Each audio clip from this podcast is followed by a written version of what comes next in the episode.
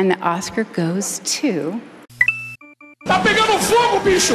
Why so serious? Achou errado, otário? Tadinho é o caralho, meu nome agora é Zé Pequeno, porra. Já chegou o disco voador! Olha o que ele fez! Ah, não, eu, eu entendi a referência. Highcast. Um podcast sobre cultura pop, mas sobre outras culturas também. Olá, pessoas! É carnaval, então se junte ao bloquinho do Highcast e vamos falar de filmes, mais precisamente da maior premiação de cinema do mundo, o Oscar. Então estamos aqui com a nossa foliã cinéfila Yara Lima. Olá, galera. E o nosso convidado também folião e também cinéfilo, João Vitor Dantas. Aí, Dantas, diga aí quem é você, de dia e de noite. Quem sou eu? é, meu nome é João Vitor Dantas, estudante de audiovisual, cinéfilo. Hoje em dia é xingamento, né? Mas é isso aí. Mentira, Dantas é o, o dono do audiovisual dentro da universidade. Ele sabe tudo sobre cinema. Ele criou o cinema, na verdade. Dantas, também conhecido como criador do cinema, fundador do audiovisual sergipano. Exato. Enfim, como você já viu no título e eu já falei, hoje nós vamos falar do Oscar. Então, antes de dar aquele panorama geral sobre a premiação que aconteceu no, no dia 24 de fevereiro, eu vou falar os vencedores. Na categoria de documentário curta-metragem, o vencedor foi Absorvendo o Tabu. Em documentário foi Free Solo. Maquiagem penteado, Vice. Efeitos visuais, O Primeiro Homem. Direção de arte, Pantera Negra. Curta de animação, Bao. Mixagem de som, Bohemian Rhapsody. Edição de som, Bohemian Rhapsody. Curta-metragem, Skin. Figurino, Pantera Negra. Canção original, Shallow, do filme Nasce uma Estrela. Melhor animação, Homem-Aranha no Aranha Verso. Melhor filme de língua estrangeira, Roma. Direção de fotografia, Roma. Montagem, Bohemian Rhapsody. Roteiro original, Green Book. Roteiro adaptado, Infiltrado na Clã. Ator coadjuvante. Esse nome é um pouquinho difícil de pronunciar, então desculpe se eu pronunciar errado. Mahershala Ali, por Green Book. Atriz coadjuvante, Regina, Ki... Regina King, por Se a Rua Billy, Fa... Billy Falasse. Trilha sonora original, Pantera Negra. Diretor, Alfonso Cuarón, por Roma. Atriz, Olivia Colman, por A Favorita. Ator, Rami Malek, por Bohemian Rhapsody. E melhor filme, Green Book. Então queria que vocês dessem aí o panorama geral de vocês, o que vocês acharam na premiação, sem se ater muitos aos detalhes que nós vamos entrar ainda ao decorrer do episódio, mas deem aí o panorama geral. Bem, eu acho que no geral a premiação foi sem muitas surpresas, apesar de. Começou bem inesperada até, mas acabou como muita gente estava imaginando. No caso, é, o Oscar sempre seguia no, no prêmio que os sindicatos de produtores dão para melhor filme, ou seja, Green Book foi o grande vencedor da noite. É, algumas. Algumas novidades em relação a minorias ganhando o Oscar, porém, assim, ainda assim aquele velho Oscar conservador de sempre. Eu concordo 100%. É, para mim foi uma das edições que eu achei que, que talvez tivesse uma chance muito grande de surpreender, é, porque tinham muitas opções boas e a academia escolheu o lugar comum e, e, não sei, me incomoda, porque não pode entrar em detalhes agora, então eu não vou conseguir explicar porque que, que, o que me incomodou sem dar detalhe, então muda para o próximo tópico. Eu preciso muito falar mal de Green Book. ok.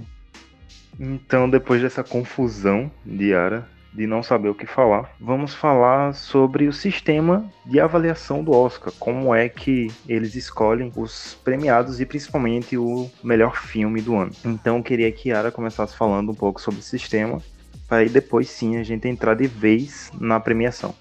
Então, antes de falar do processo de votação, tenho que explicar rapidinho como funciona a parte de indicação que é, é, basicamente por votação mesmo. Como é que faz? É, Para todas as categorias, exceto a categoria de melhor filme, é, quem indicam são os próprios representantes das suas categorias. Por exemplo, os atores são quem indicam os atores, os diretores indicam diretores, e assim sucessivamente. É, a, a, parte da votação, eles fazem, assim, para escolherem é, entre todas as opções disponíveis, é uma votação de, por porcentagem. Eles é, têm a lista de todos os indicados e cada votante ele faz uma lista por critérios pessoais dele, ele escolhe né, ou a maneira que ele vai votar, e ele vai fazer uma, uma lista do mais favorito para o menos favorito. Quando reunir todos os votos, é, os que tiverem menos votos, eles já são automaticamente é, é, removidos, os que tiveram menos votos, e aí eles fazem uma, é, uma votação novamente com os que sobraram, para ir fazer mais um processo de eliminação até chegar na quantidade específica. Isso só funciona com, com de melhor filme mesmo, porque o dos, o das outras premiações, eles fazem o processo de votação deles. Os sindicatos atores e, e por aí vai. Agora, para votar, para escolher o melhor filme, é quase a mesma coisa, exceto de melhor filme. É, com as outras categorias, acontece a votação também, é, até chegar num, numa lista com a quantidade específica de gente, tem que ter aquela quantidade X de votos. No caso do melhor filme, é, os melhores filmes, o melhor filme ele tem que ter 50% dos votos mais um. Então, todo mundo vai lá fazer sua votaçãozinha, escolher o seu filme por critério também. Eles vão escolher os favoritos. E aí, o filme que tiver mais vezes no favorito, ele vence a, o prêmio. E se acontecer de, tipo, o filme que tiver mais vezes no favorito não tiver a quantidade dos 50% mais um, eles excluem os que estão muito abaixo, tipo, o que está em último ou que está em penúltimo, e fazem uma votação novamente só com aqueles que sobraram. E aí, para que o primeiro novamente tenha 50% mais um. Então, no final das contas, não é tão difícil entender como funciona a, a escolha dos filmes, nem a escolha dos vencedores. Como é escolhido o melhor filme, dá para perceber que, tipo, no final das contas, o, o filme menos rejeitado ganha, não necessariamente o melhor. Ou seja, Exato. isso justifica bastante o fato de, por exemplo, um filme como Green Book é, é ter ganhado, sabe? É um filme que agrada a galera, é, em geral, ou seja, tem menos rejeição do que necessariamente ser tipo o melhor filme dentre os oito indicados. Ou seja, nem sempre o melhor filme é realmente o melhor filme, que a, o que a maioria gostou. E, tipo, no caso, no caso de Green Book, aconteceu muito de, tipo, teve um hate absurdo em relação ao filme, logo que o filme saiu. E, e pode ter acontecido de muita gente ter votado por causa disso, tá ligado? Tipo, um afrontezinho assim. Então não é nem que ele é o melhor tecnicamente falando, ou que, ou que as pessoas gostaram com unanimidade ou com uma quantidade grande. É porque, tipo, 50% da academia gostou, tá ligado? Metade, não é nem. É metade das pessoas gostaram, só isso, metade.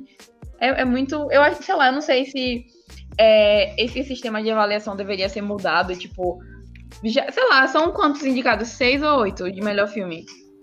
São oito. Na verdade, são dez, dez é, espaços, sabe? Dez, dez possíveis indicados a melhor filme, mas normalmente eles indicam oito filmes.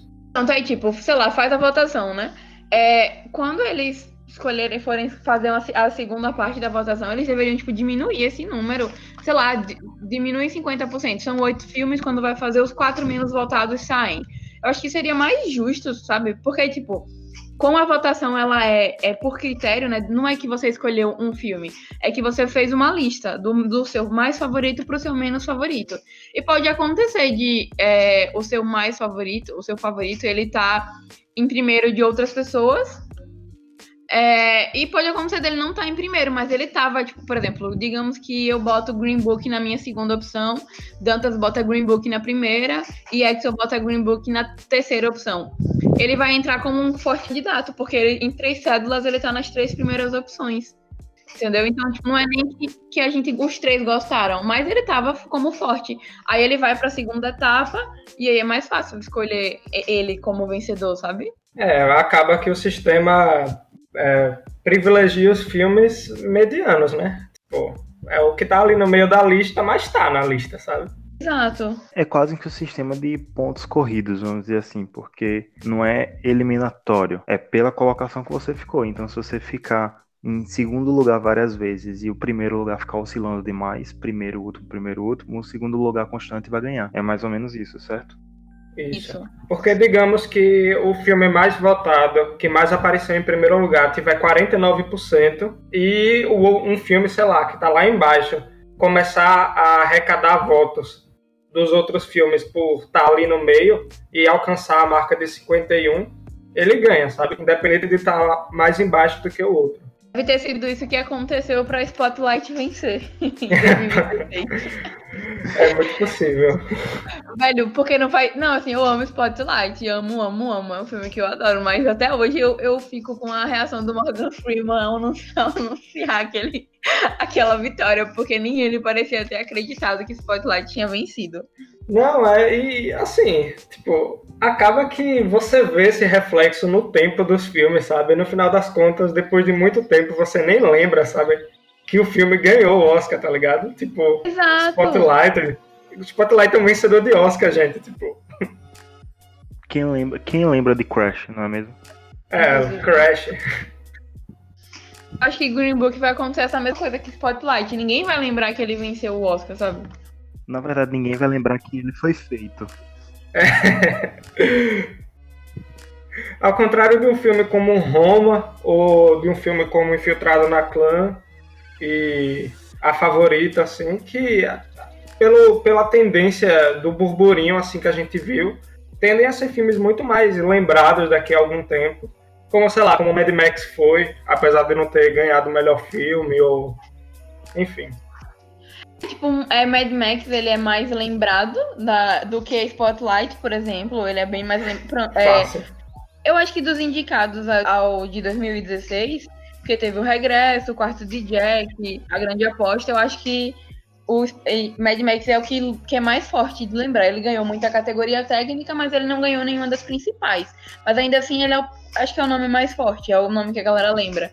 Em, 2000, em 2017, é, quem ganhou a, o prêmio principal foi Moonlight, mas as pessoas ainda lembram muito de La La Land como vencedor. Embora eu acho que Moonlight tenha sido a coisa mais justa, o prêmio mais merecido. La La Land é muito mais bem lembrado. Tem um motivo por La La Land ser lembrado como vencedor, porque muita gente desligou a televisão depois que La La Land foi anunciado. Sim, eu inclusive quase desliguei de tanto ódio. Mas, tipo, é, no, caso de, no caso de La La Land em específico, é mais por ter sido um filme que ele teve um destaque muito grande na corrida do Oscar mesmo. Ele foi, acho que foi um dos filmes que foi mais mencionado.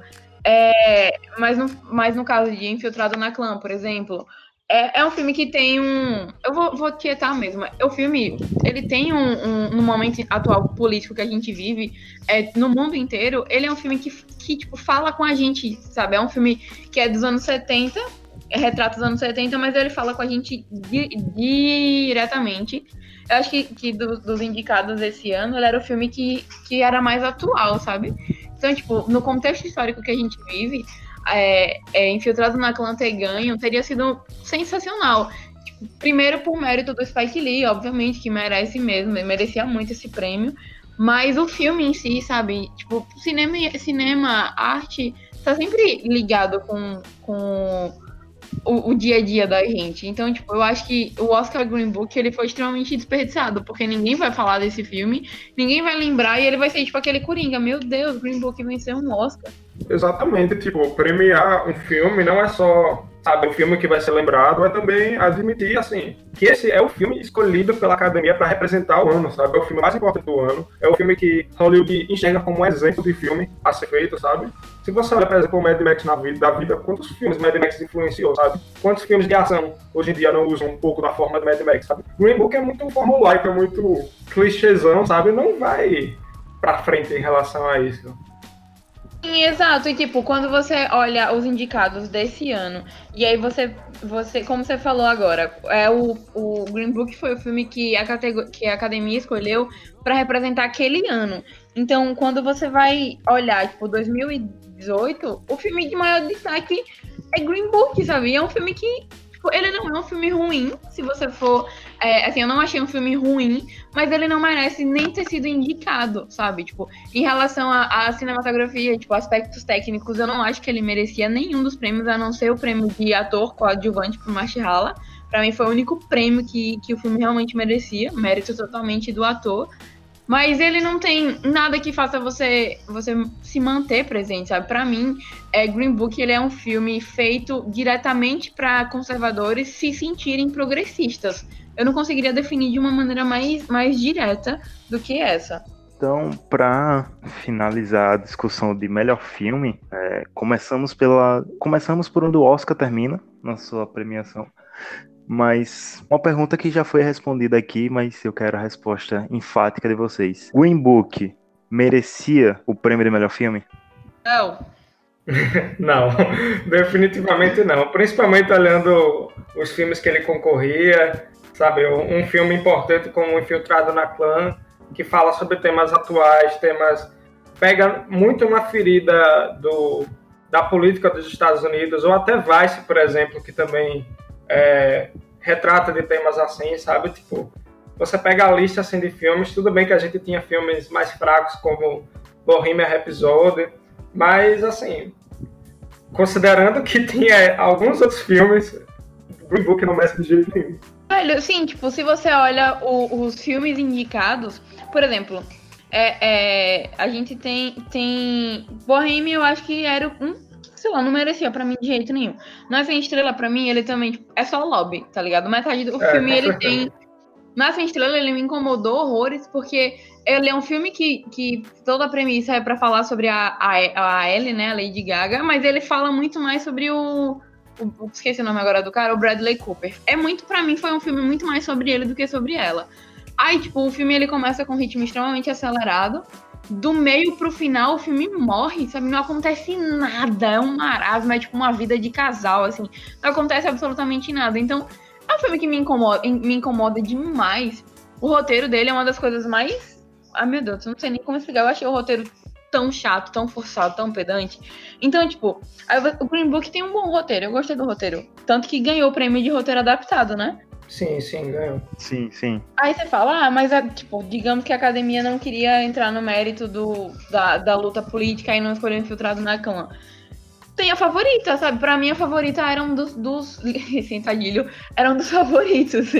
tá ligado? Porque a favorita é muito linda. Tipo, embora pra mim seja o filme mais fraco do, do Yorgos, ele é muito bom, ele, ele, ele, com todos os aspectos técnicos, ele é genial. Embora eu ache a história fraca, ele é um filme lindo, sabe? É um filme que você, sei lá, eu me perdi tanto, assim, me deixei levar pela história, sabe? Embora eu, como eu disse, eu achei a história dele um pouco fraca, é, o filme te compra, ele te leva, e eu não senti é, isso com Bohemia, que me incomodou em, em, um bilhão de coisas. Eu não senti isso com Nasce uma Estrela, que me deixou, tipo, como eu falei, entediada. Parecia que o filme tava durando quatro horas.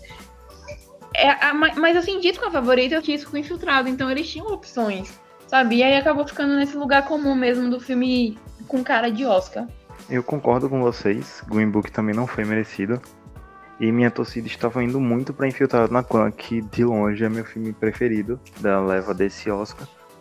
E aí eu entro em outra discussão, que é finalmente Spike Lee foi reconhecido pela academia, porque depois de anos e anos de carreira, fazendo filmes antológicos que são lembrados por todo mundo e filmes maravilhosos. Ele teve sua primeira indicação a melhor filme e a roteiro, e ele ganhou o prêmio de melhor roteiro e agora vai ter uma estatueta para colocar lá na estante dele. O que vocês acham sobre essa indicação de Spike Lee, essa vitória de Spike Lee?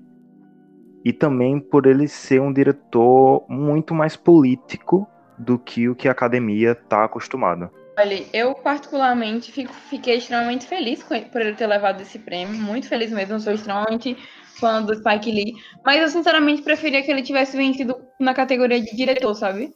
Já que se, se já que não era para Infiltrado na Clã levar como melhor filme, preferia que ele tivesse sido reconhecido como diretor. Eu adoro ele, ele no roteiro, eu gostei muito do roteiro de Infiltrado na Clã, é, até porque Infiltrado na Clã também ganhou o prêmio de melhor roteiro original. Né? Não, mentira. É, Green Book ganhou original e, e ele ganhou adaptado, não é isso? Não lembro. Acho agora. que é o contrário. Hum, é o contrário. É o contrário. Tá, então, tipo, é, é Infiltrado Não, isso mesmo, ganhou... isso mesmo. Isso, Infiltrado na Clã ganhou roteiro adaptado em Green É Book, porque é roteiro baseado original. no, no filme. O Ro- Infiltrado na Clã é baseado no livro que conta a história de Ron Ah, Stark. verdade. É, Isso. Pra quem Isso, não, isso. não sei se vocês sabem, mas o, o- a história de Infiltrado na Clã ela é real. Então ele é baseado no livro, se vocês quiserem ler. É, se eu não me engano, o nome do livro é só Home Star Wars. Aí conta a história dele. Tipo, eu queria muito que, que o Spike Lee fosse reconhecido como um diretor, sabe? Porque eu gosto, eu acho que ele é um dos poucos diretores é, que, que estão vivos atualmente produzindo filmes, que quando você assiste o filme dele, você sabe que é dele, sabe? Eu não sei, não sei se, eu- se vocês estão conseguindo entender, mas os filmes do Spike Lee, pra mim, eu sei identificar um filme dele sem eu precisar tá, saber que foi ele que dirigiu, sabe? E eu acho isso muito legal. O, o, o, o diretor tem uma marca tão, tão pessoal, tão forte, que você sabe identificar o filme dele.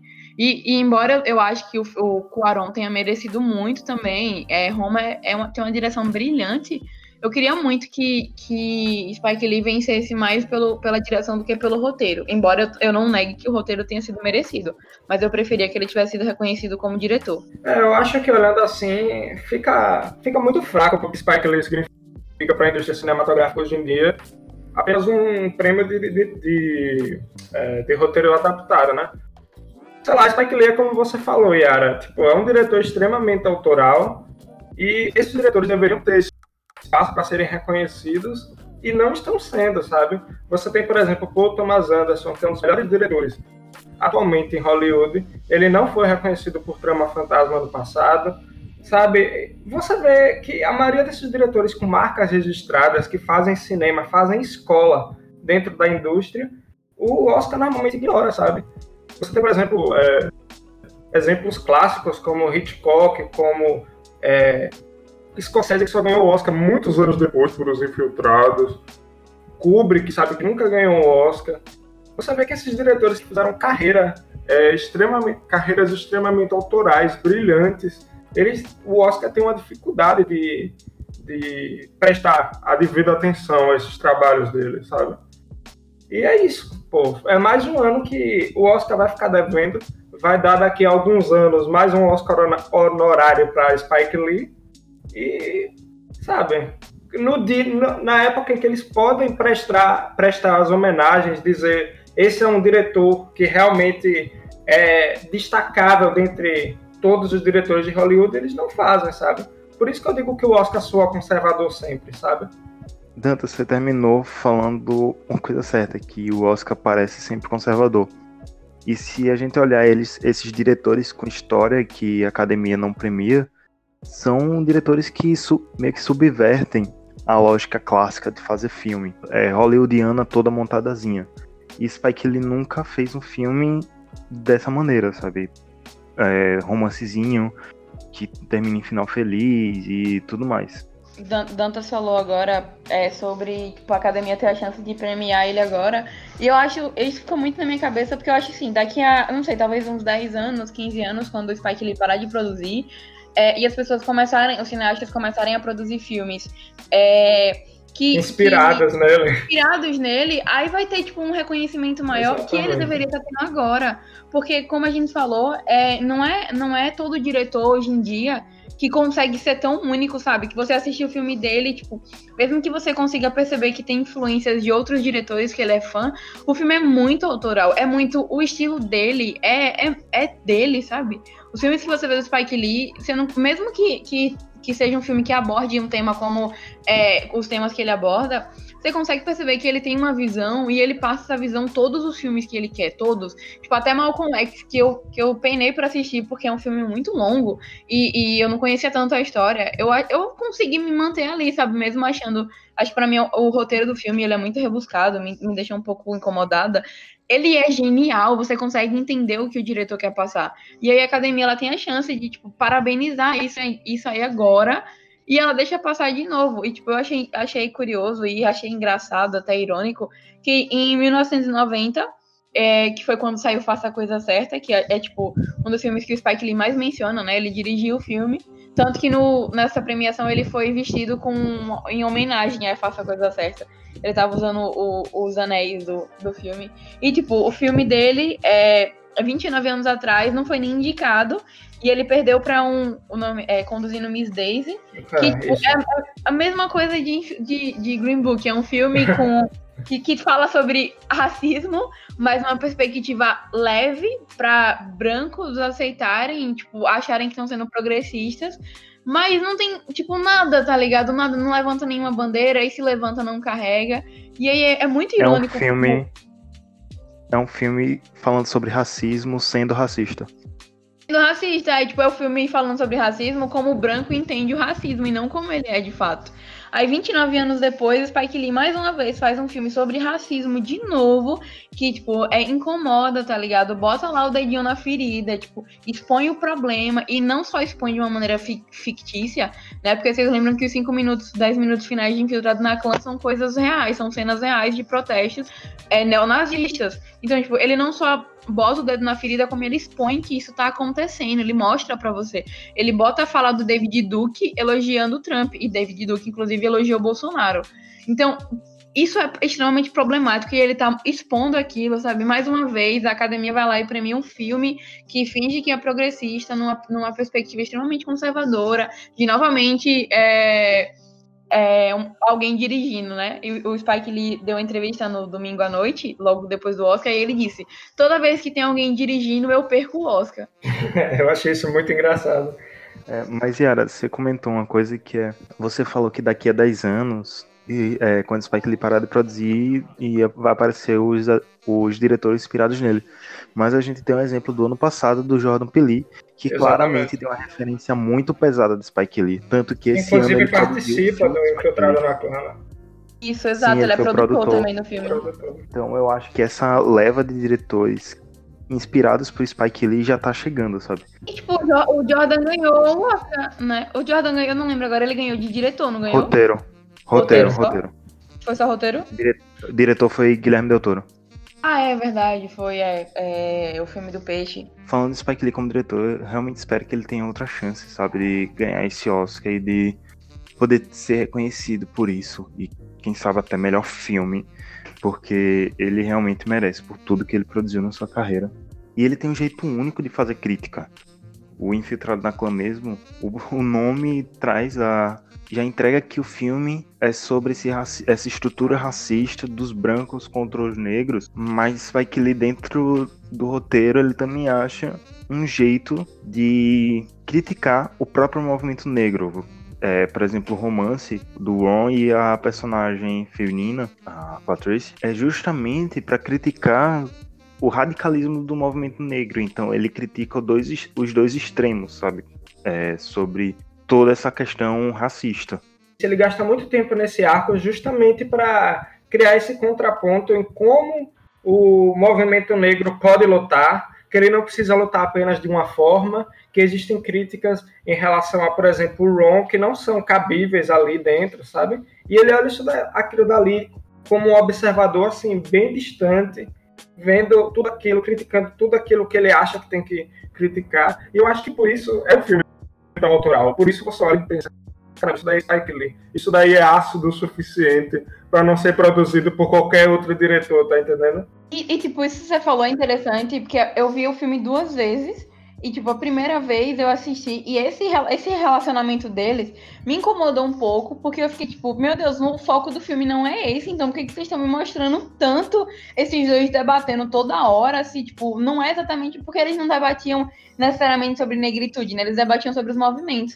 E aí eu fiquei, foi a única parte do filme que eu fiquei um pouco aérea. Aí quando eu assisti novamente, aí foi que me veio essa sacada, eu disse, meu Deus, na verdade ele tá fazendo uma crítica ao próprio movimento, sabe? Porque, tipo, o, o, o Ron, ele tava. Ele, ele tava assim, num sentimento extremo. É, num, num, eita! O, o Ron, ele tava muito solitário, porque, tipo, dentro da polícia, ele tava, ele tava tentando combater a clã. Então, o movimento que tava ali, literalmente tentando acabar com a raça dele.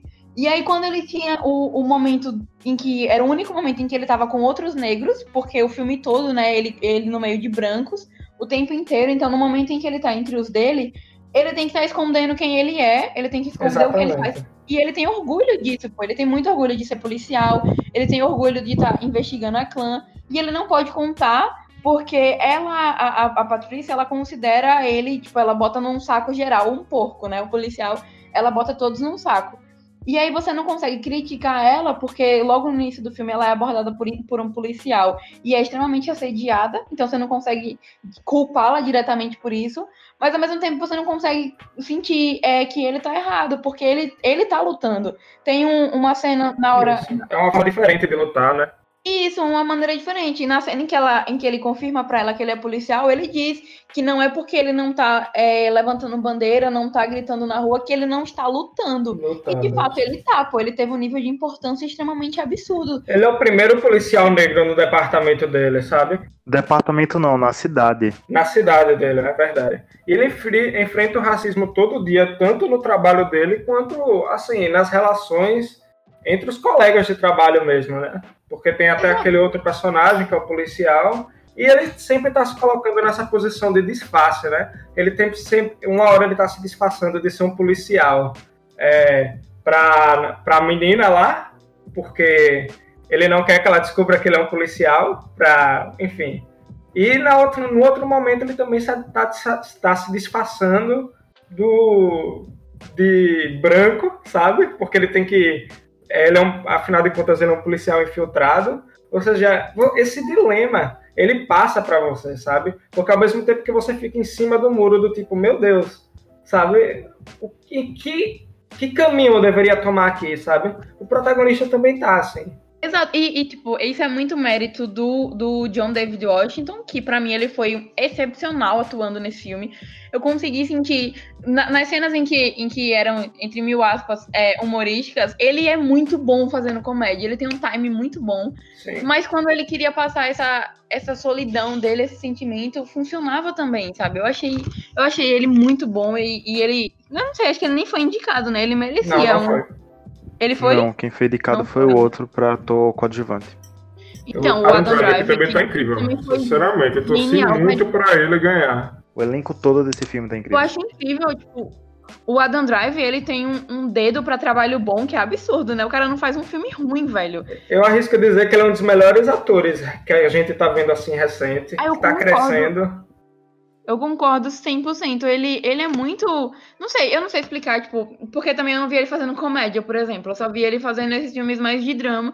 Mas ele é muito bom, sabe? Ele, ele é, teve uma jornada dentro do próprio filme que eu achei incrível, que para mim foi uma outra crítica que o Spike Lee faz. Porque, tipo, o, o Adam Driver, ele é judeu né? Mas ele não, não cresceu dentro do daquele universo ju, do judaísmo. Ele não, como ele fala, né? Ele não tinha amigos judeus, ele não foi a é, bar mitzvahs, ele não teve. Bar mitzvah. Um, isso, ele não teve um também. Então, tipo, pra, assim, ele sabia que ele era judeu, tanto que ele usa aquela estrela de Davi, né? Que ele fala lá.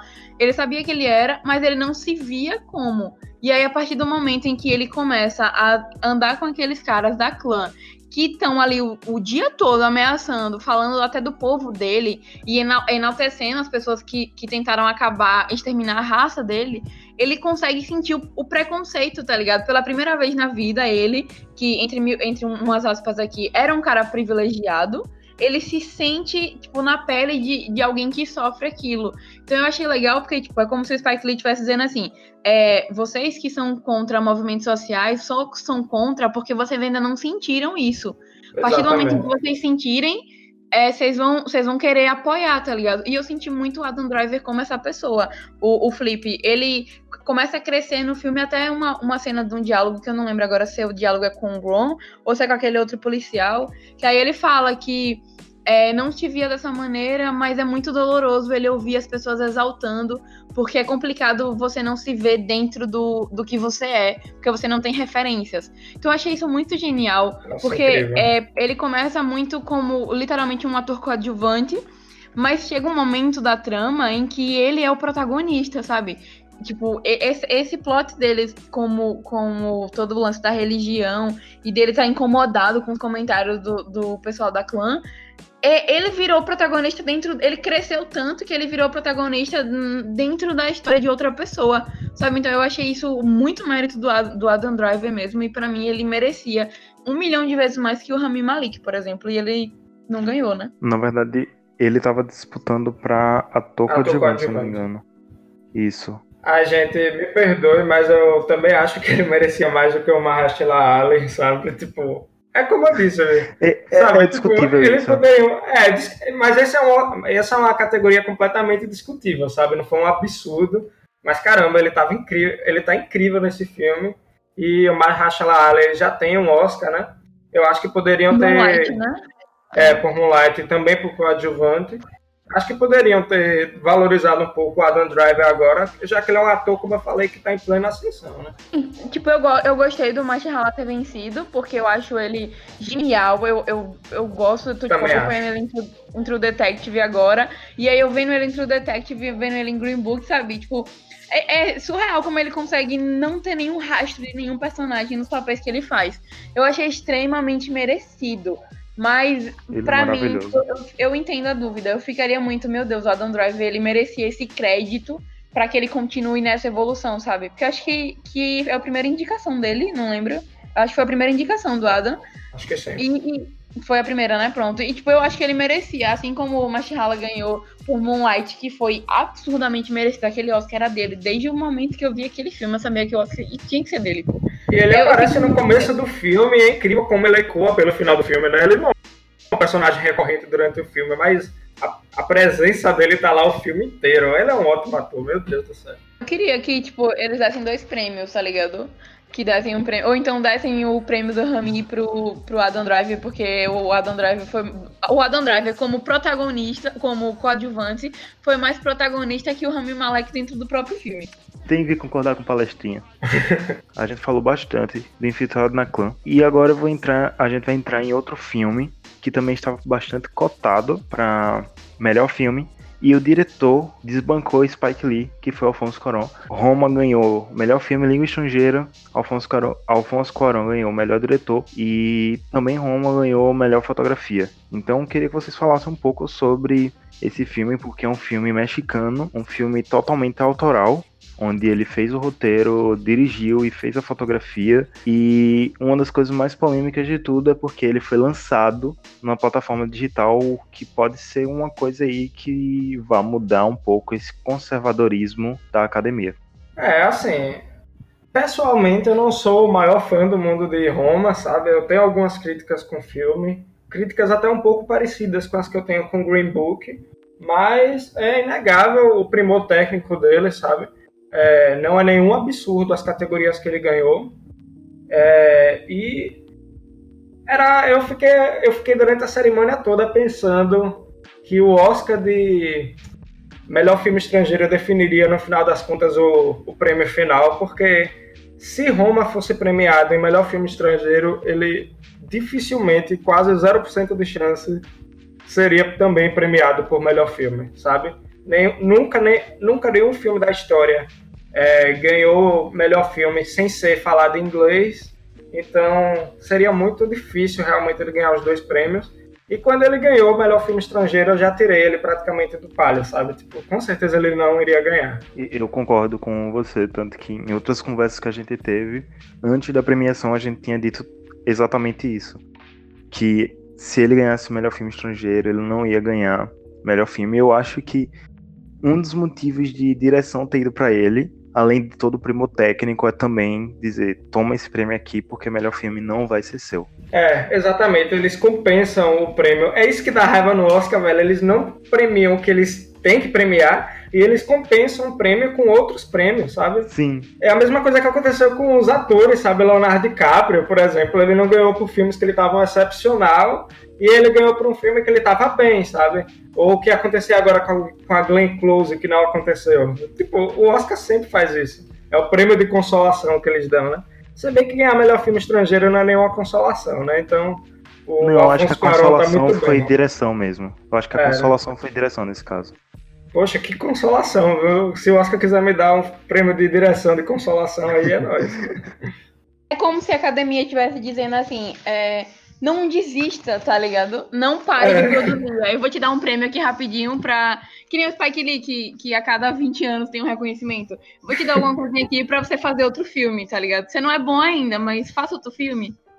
E, o cinema mexicano tá crescendo bastante, né? Tipo, é, de um tempo para cá, o único diretor, acho que de seis anos para cá, o único diretor que não era mexicano que ganhou foi o Damien Chazelle, que ganhou por La La Land, é, que não era mexicano, né?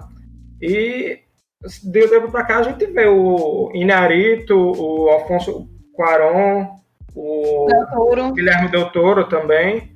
Então você vê que tipo, também é um cinema que está em plena ascensão, sabe?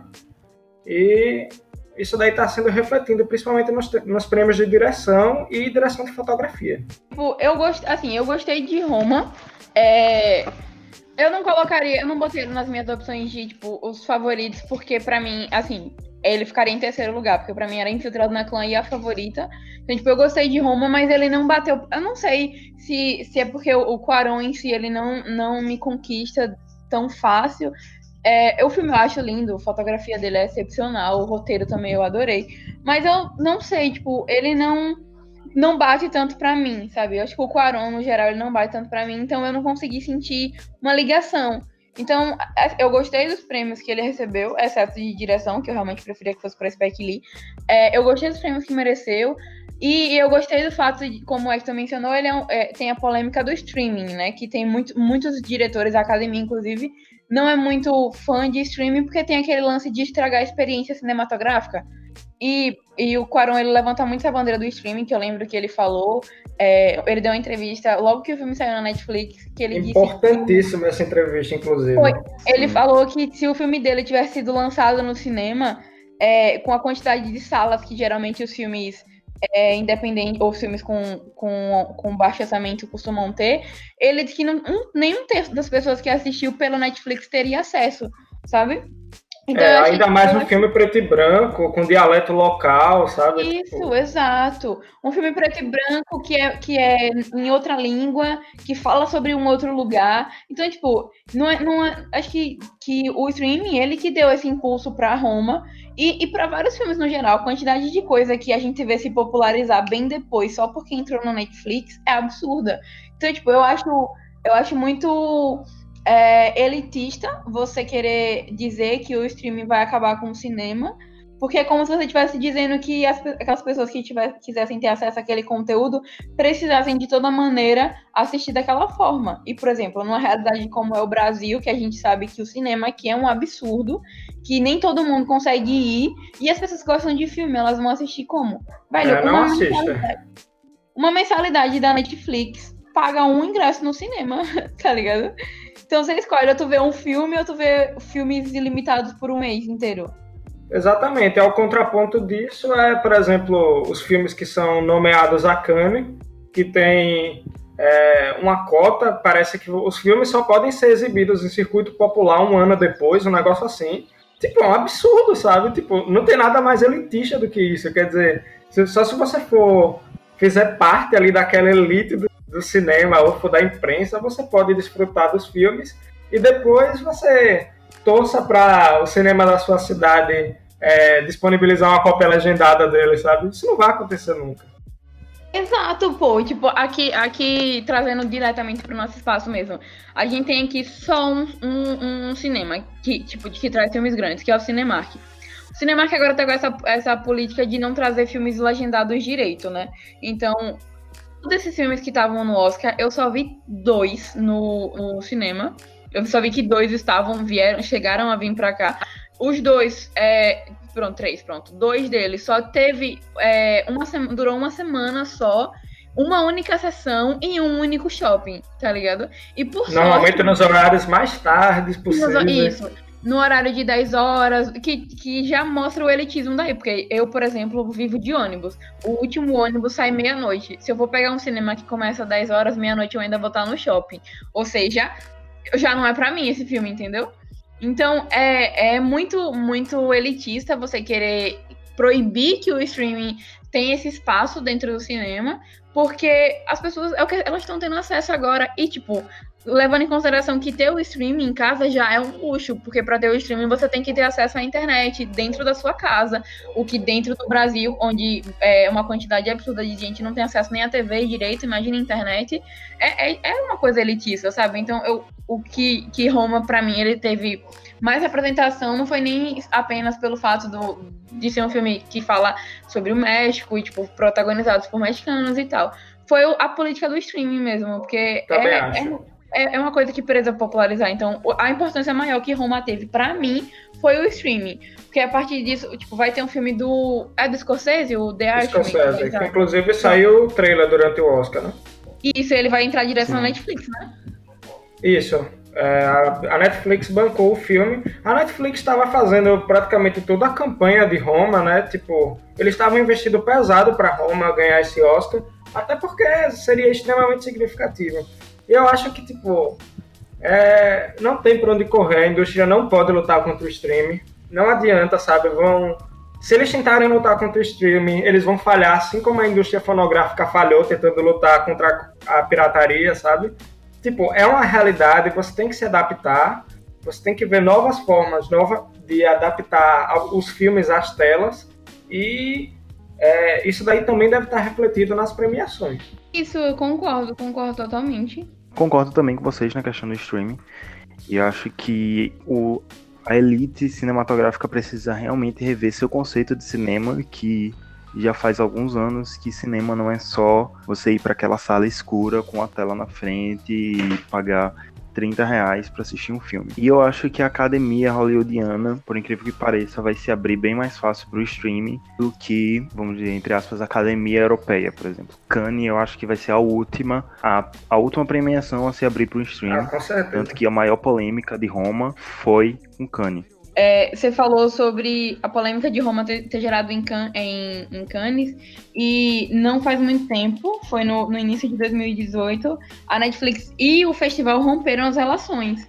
É, justamente por causa disso, esse, todo esse problema com o streaming já, já tinha dado um problema na época que saiu aquele filme, eu acho que é, que é eu não lembro agora, que é da menina que, que tem um, um rinoceronte, eu acho, não lembro, Okja, ah, Okja.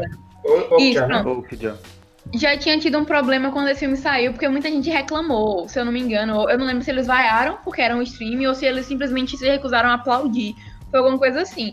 E aí já tinha tido um problema nisso. Aí, aí quando foi no, no início desse ano, em, em abril, o, o diretor do festival, ele anunciou que a Netflix não podia mais participar. Tipo, ela simplesmente não ia mais exibir nenhum filme lá e pronto.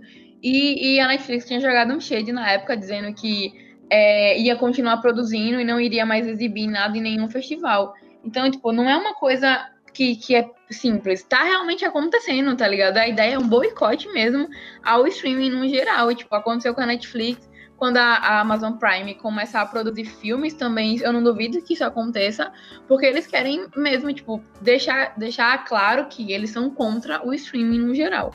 E aí cabe a diretores completamente. É, diretores que a gente não esperava, por exemplo, como por exemplo Scorsese produzir para Netflix, sabe? Beleza, Kanye vai boicotar todos os filmes da Netflix. Ok, vai boicotar Scorsese, né? Pense bem nisso. Tipo, olha o nome, olha o peso da pessoa que você tá querendo boicotar, meu. Velho, é o Scorsese, tá hum. tá ligado? Tipo, é, nessa, nessa proibição do, do diretor de Cannes, ele alegou que é, os filmes, como, como o Danta falou, né? Era, tinha que ser exibidos num, numa, tem que ter pelo menos uma quantidade de X de exibições no cinema para que, de acordo com ele, fossem, fosse justo com os outros cineastas. Tipo, o mérito não é nem a. Ele não tá dando nem pra produção do filme, ele tá dando pra exibição, tá ligado? Tipo, não faz o menor sentido isso. Aí vai ter Scorsese com o filme agora, o que vai abrir um, uma puta porta. Já teve. Roma, né? Sendo, sendo premiadíssimo, então Tipo, o, o, futuro é esse. Não quer dizer que o cinema vai acabar. Só quer dizer que ele tá se transformando, ele tá, tá tendo uma nova maneira de acesso e que tá funcionando, velho. Como a gente falou, Roma não teria tido um terço das visualizações se ele não fosse exibido diretamente no streaming, sabe? Tudo é mutável e o cinema não tá fora disso. E vai se mudar. E vai mudar. E as pessoas vão ter que se moldar a isso, ou senão vão ficar excluídas. Como o cara que ainda só que ainda só vive de LP. Ninguém hoje produz LP a não ser pela nostalgia. Enfim, saindo de Roma e do stream, vamos para a última polêmica da noite, que são os heróis no Oscar. Pantera Negra levou três estatuetas, direção de arte, figurino e trilha sonora original. E Homem-Aranha, no Aranha Verso, levou melhor animação. E além disso, Pantera Negra, por incrível que pareça, estava sendo cotada a ganhar melhor filme. Muitas pessoas apostaram nisso. E aí eu pergunto para vocês: a academia tá começando a abrir espaço para os blockbusters? Seria porque o Oscar tá perdendo visibilidade e eles querem de novo alcançar esse público geralzão? O que é que tá acontecendo? Dantas, nosso especialista em cinema, nos ajude. É, assim, eu acho que tem duas coisas. Primeiro, essa questão da visibilidade do Oscar. É óbvio que eles vão querer indicar filmes de, mais de maior alcance popular para atrair mais audiência. E também a renovação que houve no Oscar recentemente. A entrada de novos votantes também é uma das questões do, da quantidade de blockbusters que tem aparecido é, no Oscar. Justamente por essa renovação, sabe? O, os votantes são, agora são mais jovens do que antes. Tem toda a questão da pluralidade de tanto de gênero quanto de raça. Ou seja, é, vai vir uma maior quantidade de filmes é, mais populares. Até foi cogitado aquela criação de uma. Como é que diz? Uma categoria especial. Categoria pra... filme mais popular. Filme mais filme popular. Caramba, é, é ridículo, né? Porque, tipo, além de você é, menosprezar o apelo artístico que um filme popular pode ter, como eles fazem, por exemplo, com um filme estrangeiro, sabe? Você é a mesma coisa do que o Globo de Ouro faz com filme de comédia ou musical e filme de drama, sabe? Tipo, que, é que você tá limitando as coisas aí, sabe? Um, um filme de drama normalmente é mais importante, porque, sabe? Tipo, enfim. É... Bom, em relação a essa questão dos blockbusters, eu acho que é, é isso, sabe? O Oscar realmente precisa precisa estar abrindo espaço para esses filmes justamente por causa da audiência que vem caindo. Os filmes que, que têm sido indicados não representam o público, eles não são assistidos pelo público, isso é muito importante. É... E quem é que vai ficar até duas da manhã assistindo uma premiação que ele não sabe nada dali, sabe? Que ele não sabe quem é diretor tal, que filme é esse, quem está sendo indicado, sabe? Tipo, não faz sentido. Então, eu, eu, eu concordo, tipo, eu não, não, não queria que Pantera Negra vencesse na categoria de melhor filme, por exemplo, porque eu não acho que ele, que ele é uma, era o melhor filme. Tipo, ele era melhor que Bohemian Rhapsody, eu achei ele melhor que Nasce uma Estrela, mas, mas, tipo, eu não acho que ele merecia o prêmio de melhor filme, por exemplo. Então, assim, é, só o fato do, de Pantera Negra ele ter sido indicado, ele já era um destaque absurdo pro filme, sabe? Só por isso, só por indicação. E aí, os prêmios que ele ganhou eu achei muito justo, porque eram prêmios técnicos que o filme realmente mereceu. O figurino de Pantera Negra, ele é perfeito. Para mim, era o, o, prêmio tinha que ser dele de fato. É, o figurino era incrível. Então, assim, eu achei legal que o filme, ele realmente, eu acho muito bom. Eu gosto, não é o meu de herói favorito, mas ele é genial. E não é nem só pela questão da representatividade em si, que, que só o fato de estar presente já é em, em, em Tipo, a gente teve. É só mais um exemplo. Tem Pantera Negra infiltrado na clã é, e Roma, e, tipo, o premiado foi Green Book. Eu ainda realmente não superei. Mas tem é, a ideia de, ter, de trazer o blockbuster traz o público, sabe? Tipo, as, muita gente ficou assistindo por causa de Pantera Negra, por exemplo. Gente Nossa, que... eu conheço vários amigos que ficaram. Por causa do Pantera Negra, por causa do Homem-Aranha. É isso, exato, velho. Pessoas que eu, que eu conheço há, há tempo suficiente para saber que nunca pararam para assistir uma, uma premiação do Oscar. Nunca foram de assistir os filmes que estavam no Oscar. E, no entanto, eles ficaram acordados, porque eles queriam saber se Pantera Negra ia vencer, se o Aranha Verso ia ganhar, entendeu? Então eu acho que tem, tem a representatividade nesses, nesses filmes que a gente tá falando, mas tem o lance de chamar o público, de, de trazer audiência. E se eu não me engano, foi a última, a, a edição passada do Oscar, ela tinha sido a edição com a menor audiência que teve até agora. teve, porque teve o lance do boicote, né? Se eu não me engano, foi ano passado que teve um boicote que muitos atores negros não foram. É, sim, sim. Então ela tava, tipo, o Oscar ele precisa se, se consertar e se atualizar. Porque, a gente, poxa, a gente não tá mais numa época. Assim, tem essa dificuldade de assistir os filmes, que, por exemplo, os filmes de Oscar, eles não vêm até a gente. A gente que tem que ir atrás, todo aquele Ao contrário do Homem-Aranha, do Pantera Negra, do Nasce uma Estrela, do Bohemian Rhapsody, que chegou em todos os cinemas. Chega, esses filmes chegam até a gente. Então, é, é legal você, você se sentir e sentir que estão falando de um filme que você entende, tá ligado? É que, Exatamente. que são é é interessante, mantém as pessoas assistindo, então isso é bom pro Oscar, porque mantém uma audiência, e faz as pessoas se, se identificarem com os filmes, o que é bom pro cinema em geral. Porque eu não consigo mais, é, sei lá, em- em- eu comecei a acompanhar o Oscar, a premiação, eu acho que em 2014, e, e ainda nessa época eu não, não conseguia, tipo, sentir que aqueles filmes falavam alguma coisa sobre mim de alguma maneira, sabe? Não, era muito uma experiência de fora.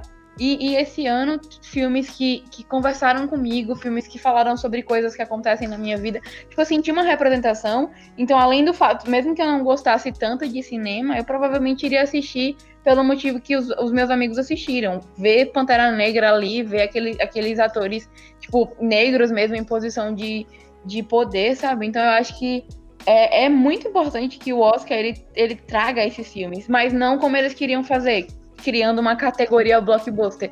Isso eu acho meio estúpido.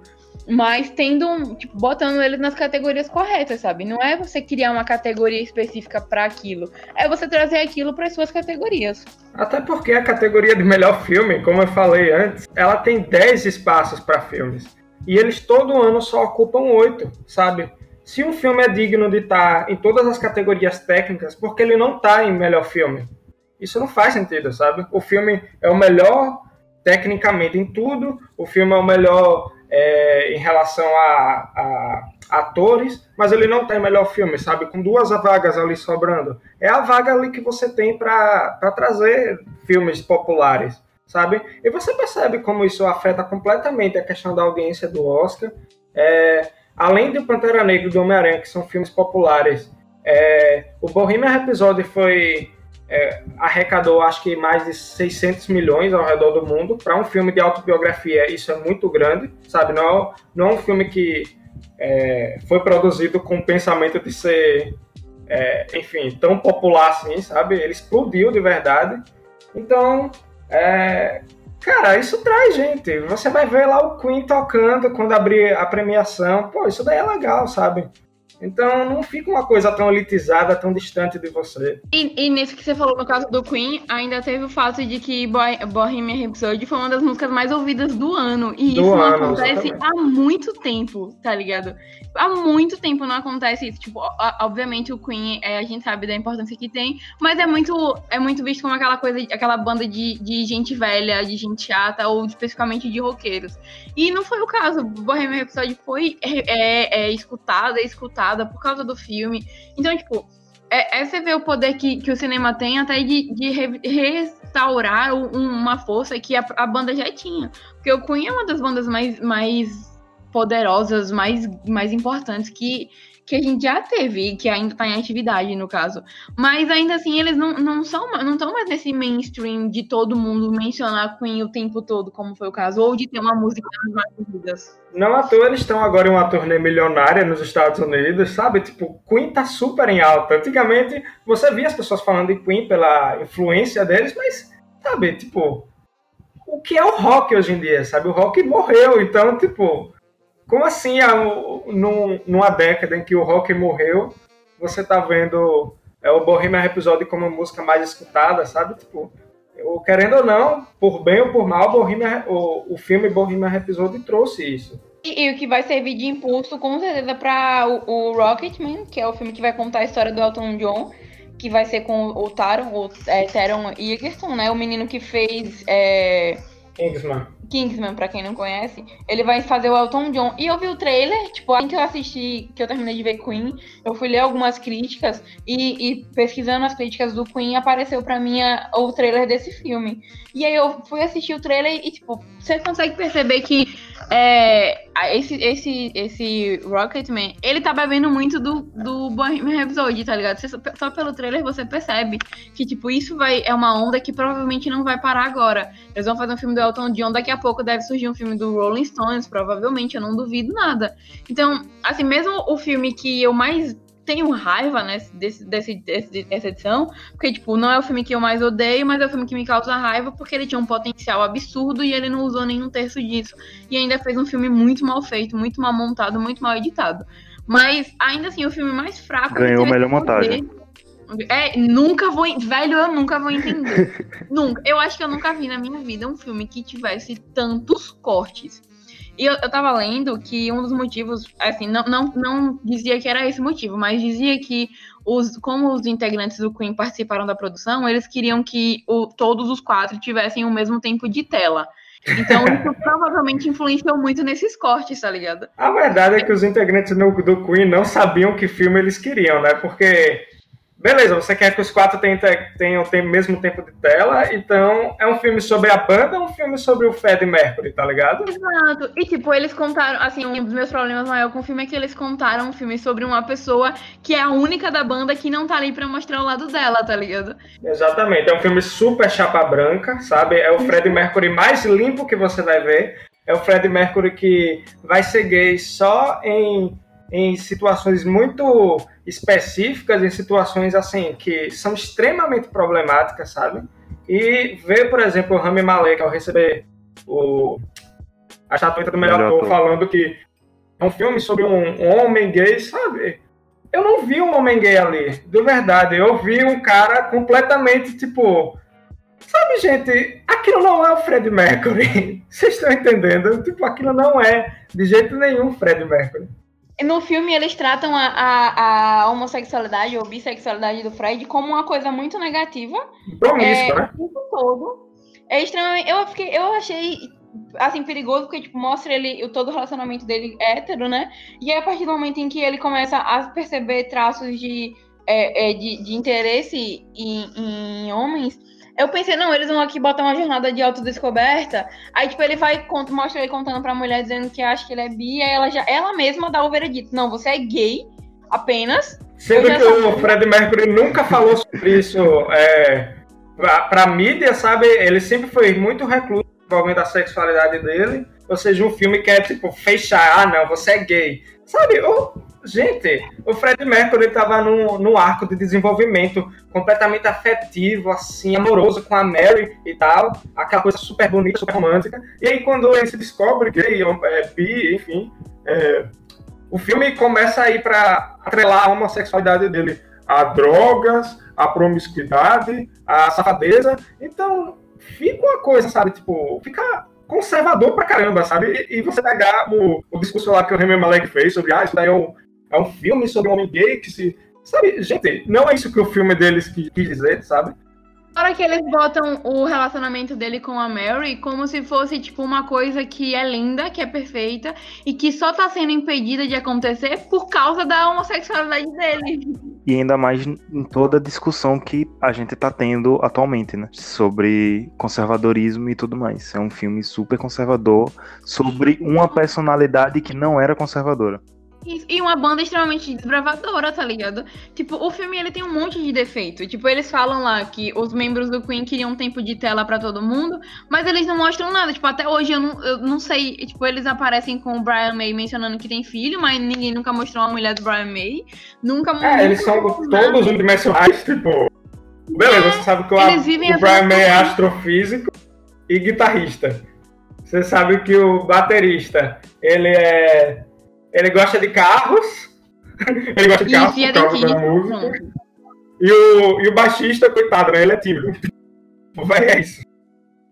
Tem uma cena que, o, que o, na cena em que o Fred anuncia que vai se afastar, ele até menciona: eu não, eu não tenho nem o que dizer sobre você, eu não tenho nenhuma piada pra fazer, então insignificante que tu é, tá ligado? Inclusive, eu só percebi aquele cara no filme naquela cena. Eu fiquei tipo, poxa, tem, de onde saiu esse bicho? Eu não tinha visto ele em nenhum momento do filme, de tão zero destaque que ele tem, sabe? Então, tipo, o filme ele tem um monte, ele tem um monte de erro, ele foca em coisas que não eram necessárias.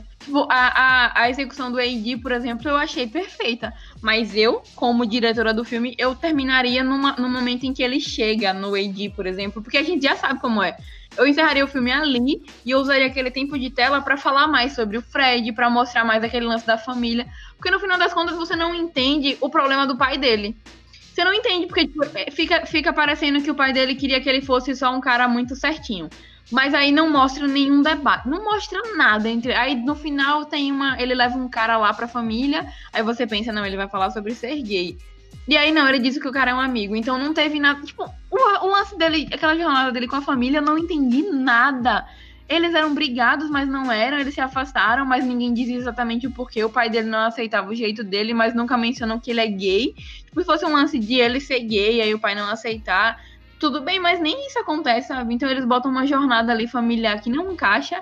Aí eles botam é, todo aquele lance do, do amor da vida dele, é, tá, tá tendo um relacionamento impedido porque ele é homossexual. Nunca mostra um Aí tem a pausa pra mostrar como a música foi feita, sabe? É completamente Isso. sem foco, e daqui a pouco entra o Live Aid. E outra coisa, a incongruência histórica, sabe? Tipo, eu, eu defendo que só não tem que se apelar a isso, mas perceber a quantidade de potencial desperdiçado da história incrível que é a história do Queen de Freddie Mercury num filme desse não dá, sabe? Tipo, gente, vocês imaginam como seria emocionante ter visto é, os últimos dias do Fred, os últimos dias ali do Freddie Mercury, sabe? Ao invés de, tipo, uma recriação sem sal do Live Aid, porque, sinceramente, gente, vocês vão repetir o Live Aid cena por cena, é melhor ver o vídeo original. É, tipo, eu pensei nisso, eles intercal intercalarem com cenas reais do filme, tá ligado? Do, do show. Porque pra mim é, ficou bonito de ver tal. Eu me arrepiei assistindo. Mas foi uma parada que, que cinematograficamente, cinematograficamente falando, não tem sentido. Tipo, você vai usar um. É, eu acho que são uns 15 minutos mais ou menos do filme, só, Hum. só dedicado ao Live Aid. Pra nada, tá ligado? E, tipo, com um CGI muito mal feito, que foi um dos CGIs mais nossa senhora, a que você vê o público ali que não tem ninguém ali, tá ligado? Dá pra ver nitidamente, é muito mal feito. E tipo, eles focaram, ah, ok, o Rami tá perfeito, tá, tá, tá fazendo uma, uma caricatura, tipo, na, naquela cena ali ele tá muito bom, de fato. Mas, tipo, ele tá só imitando, sabe? Você não mostra nada do Fred, velho. Até no momento em que ele tá, sei lá, no auge da decadência dele, que ele se afastou da banda, que ele não tá conseguindo produzir, tá se filtrando em droga. Aí, tipo, mostra um cara com uma AIDS do nada, que aí fica aparecendo que a AIDS, novamente a AIDS, sendo associada à promiscuidade. Tipo, 2019, os caras me fazem uma- um filme que tem que mostra a AIDS como um lance homossexual, promíscuo e não sei o quê. Que aí, tipo, se ele tivesse continuado com a Mary ou se ele tivesse continuado na banda, ele nunca teria tido AIDS, tá ligado? É, é muito problemático todas as coisas que eles abordam, porque é como se fosse um filme de 2019 com a mentalidade de, de 1970, 80, tá ligado? Com a mentalidade da época. Exato. E Hector, você? Então, vocês falaram tudo sobre o filme, vocês fizeram. Vocês dissecaram o filme aqui e desceram sarrafo nele. É, sobre a parte do, da popularização do Oscar, é, está claro, esse foi o Oscar. Esse foi o Oscar mais popular de todos os tempos, que teve Pantera Negra, que foi sucesso de bilheteria, teve Homem-Aranha, que é o super-herói, eu acho que é um dos super-heróis, se não for o super-herói mais querido atualmente, vamos dizer assim. Teve Roma, que vem da Netflix, que é uma plataforma super é, valorizada E acessível. e acessível, super popular. E teve dois filmes que trouxeram as, du as duas músicas que ficaram lá no top que ficaram lá no top 5 do ano, que foi Bohemian Rhapsody, o título do filme, e Shallow, que ganhou canção original, que merecidamente, vamos dizer, ela realmente é muito boa. Vai, é merecido, mas eu não aguento mais ouvir Shallow na minha vida. Se a música toca, eu passo mal. A música ficou mais famosa que o filme. Ela vai estar naquela lista de músicas que fizeram mais sucesso que o próprio filme. Ah, mas eu também não tô É. aguentando mais Bohemian episódio. Eu nunca achei que eu iria enjoar tanto do. É verdade. Eu amo Queen, gente. Eu não aguento mais ouvir Shallow. Não aguento Shallow. Chega, parem de cantar essa música. Já ganhou o Oscar. Chega. Pra finalizar o programa, eu mandei a lista de- dos indicados do melhor filme pra vocês. Então eu quero. Eu acho que já ficou claro aqui durante o programa, mas eu quero que primeiro Yara, depois Dantas, primeiro as damas. Primeiro Yara, depois Dantas, me diga qual foi o melhor e o pior filme do Oscar 2018. Olha, pra mim, tipo, já acho que já ficou claro durante todo o programa que o melhor filme é, para mim, foi Infiltrado na Clã. Mas com uma grande ressalva pra a favorita, porque eu realmente, velho, vejam esse filme, sabe? Ele é muito bonito. Embora, como eu falei já, ele tem o, o- a história mais fraca dos filmes do, do Yorgos, ele é muito bom, ele é lindo visualmente, sabe? Ele é muito bem feito. O filme deu o Oscar de, de atriz coadjuvante pra Olivia Colman, merecidíssimo. Ela tá perfeita. Então, tipo, se Infiltrado na Clã não fosse ganhar, eu escolheria facilmente a favorita, porque ele é realmente um filme muito bom. É, e pra mim, o pior filme, o pior filme mesmo, assim, fica entre Green Book e, e Nasce uma Estrela, porque Eu não sei. Não, mentira, mentira. Fica entre Green Book e Bohemian Rhapsody. Nasce uma Estrela é mais ranço. Mesmo porque eu enjoei de tanto que eu ouvi falar. Mas Bohemian Rhapsody e Green Book, pra mim, eles, eles são disparados os filmes que menos mereciam estar nessa categoria. João Vitor Dantas? É, bom, quando saiu a lista de indicados, eu pensei, caramba, eu odiei essa lista, sabe? Tipo, eu vou odiar todos os filmes que estão aqui. E aconteceu uma coisa até bem rara em relação ao Oscar, que foi, eu achei todos os filmes bem ok. De verdade, tipo, não teve nenhum filme que eu saí puto, tirando o que eu vou colocar como o pior filme daqui. É, Bom, meu, o filme que eu acho o melhor de todos é o Facilmente Infiltrado na Clã. Filmaço. Tipo, deve ser assistido o filme mais importante de, 2019, de 2018, por mais que o Oscar discorde, aparentemente. É, e o pior filme, assim, ah, além, do, além do Infiltrado na Clã, eu também queria é, falar de A Favorita, também, como o Yara falou. Sabe, um filme extremamente. Que eu, que eu na minha opinião, é um dos melhores do Yorgos, ao, é, ao contrário de Yara. Eu acho um filmaço de verdade. As atuações perfeitas e, e, enfim, todo aquele estilo esquisito dele, só que um pouco mais controlado. Muito interessante o filme também. E Vice, também um, um excelente filme que foi muito subestimado. Assisti no cinema, uma ótima experiência. Já o pior filme, é, não tem como ser outro, é o primeiro episódio, sabe? Tipo, por tudo que eu falei, por uma atuação que realmente não cativou em nenhum momento e pelas incongruências históricas, pelo, pela falta de foco do filme, pelo conservadorismo dele disfarçado de progressismo, que pelo visto foi o tema principal, tanto da premiação quanto da, do que a gente vai discutindo aqui. E é isso. E agora eu vou dar o meu, os meus. Melhor filme, de longe, é Infiltrado na Clã. Mas Dantas falou que eu ia falar que Achei Vice totalmente subestimado porque é um filme que aborda um tema muito interessante, traz uma discussão muito boa e a forma que o diretor faz o filme é muito debochada, pô.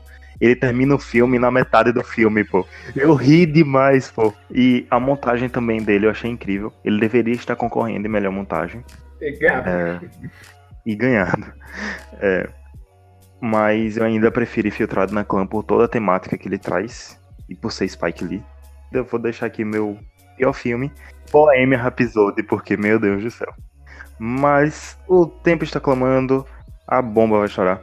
É, e vamos terminar por aqui. Dantas, muito obrigado pela sua participação. Queremos você aqui mais vezes falando sobre cinema, falando sobre por filmes favor, e Dantas. descendo sarrafo Volta. na academia.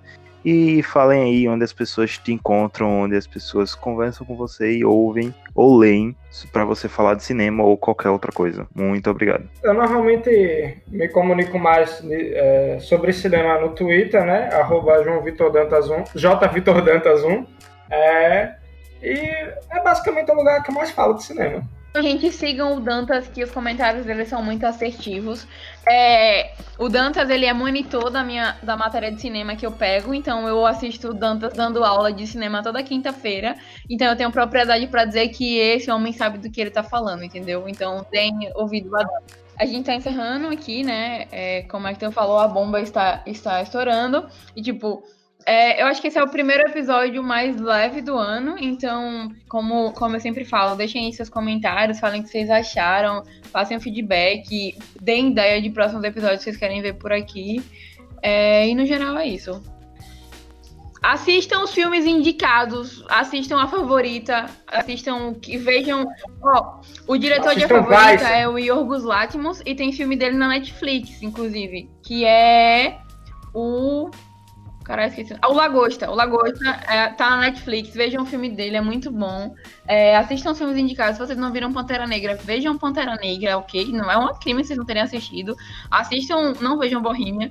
É, é a opinião de vocês sobre Green Book? Vejam os filmes. E é isso. É isso aí, galera. Muito obrigado. Sigam Dantas. Sigam o Highcast, arroba Highcast com dois T's no Instagram e no Twitter. Falem com a gente, amem a gente, divulguem a gente e tchau. Esse foi o Highcast. Até o próximo episódio.